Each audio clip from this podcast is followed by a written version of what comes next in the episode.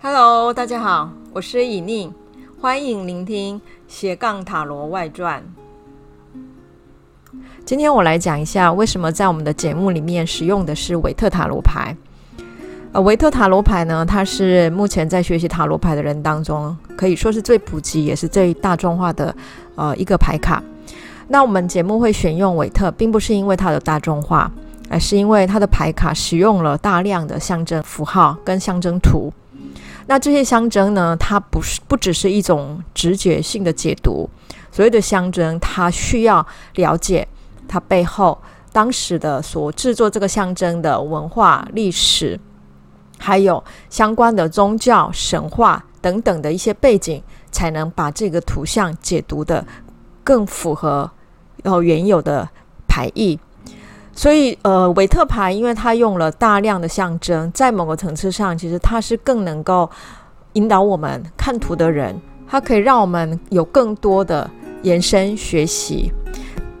那当初韦特在一九一零年发行韦特牌卡的时候，因为他本身就是一个呃神秘学家，所以在韦特塔罗的图像里面，尤其是他的大密牌的图像，隐藏了很多。欧洲传统的神秘学的一些内涵，而所谓的神秘学，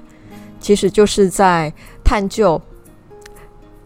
人的生命在这个世界上，在这个宇宙上所存在的人跟人、人跟世界、人跟万物之间的连接，还有人跟人自己的连接的奥秘。那这种的奥秘呢？当然，它没有办法直觉用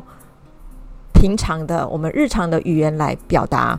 所以在神秘学，它所使用的常常都是神话故事或者是一种隐喻。像例如我们中国的道教，我们也常常把人的身体跟外在的世界做比喻，所以我们说哦，世界是一个大宇宙，而我们身体是小宇宙，而小宇宙必须要跟大宇宙的一个脉动一起走向去，我们人才能。拥有健康的身体，像这一类的某一种类比式的，好像一种隐喻式的这样的一种应用，是神秘学比较常用的。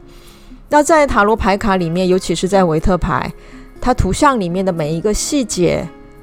其实就隐含了当时哦，韦特在金色黎明会还有个人所研究的一些神秘学的领域的一些知识。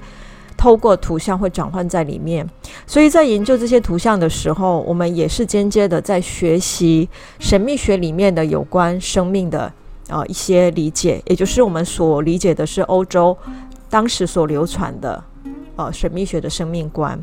那这些生命观当然就可以带领我们去更进一步、更深入的探索啊、有关生命的意义。还有有关去追求有关生命的终极答案的这样的一个方向，所以这也是呃，我会比较喜欢用韦特塔罗牌作为呃去觉察生命，也作为某一种进行自我对话的一个媒介。那大家如果对学习塔罗牌有兴趣，也欢迎大家。